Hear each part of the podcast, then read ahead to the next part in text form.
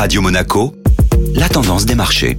La tendance des marchés avec la Société Générale Private Banking. Bonjour Delphine Michalet. Bonjour Eric. Nouvelle séance de hausse sur les marchés actions européens rassurés par une étude sur le nouveau variant Omicron. Hier, la Bourse de Paris a terminé une nouvelle séance dans le vert, prolongeant son mouvement haussier de la veille et dans le sillage de la bonne séance de Wall Street mercredi.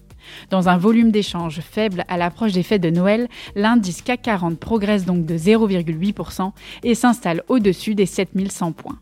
Les investisseurs sont particulièrement rassurés par deux études menées au Royaume-Uni montrant que les infections aux variants Omicron sont moins susceptibles de provoquer des hospitalisations par comparaison avec le variant Delta.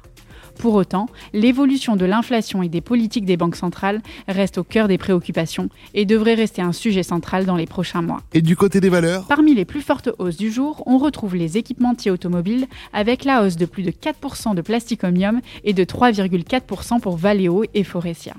Le secteur de l'aérien et du tourisme était également bien orienté hier, avec une hausse de plus de 1,6% sur l'indice européen Stock 600.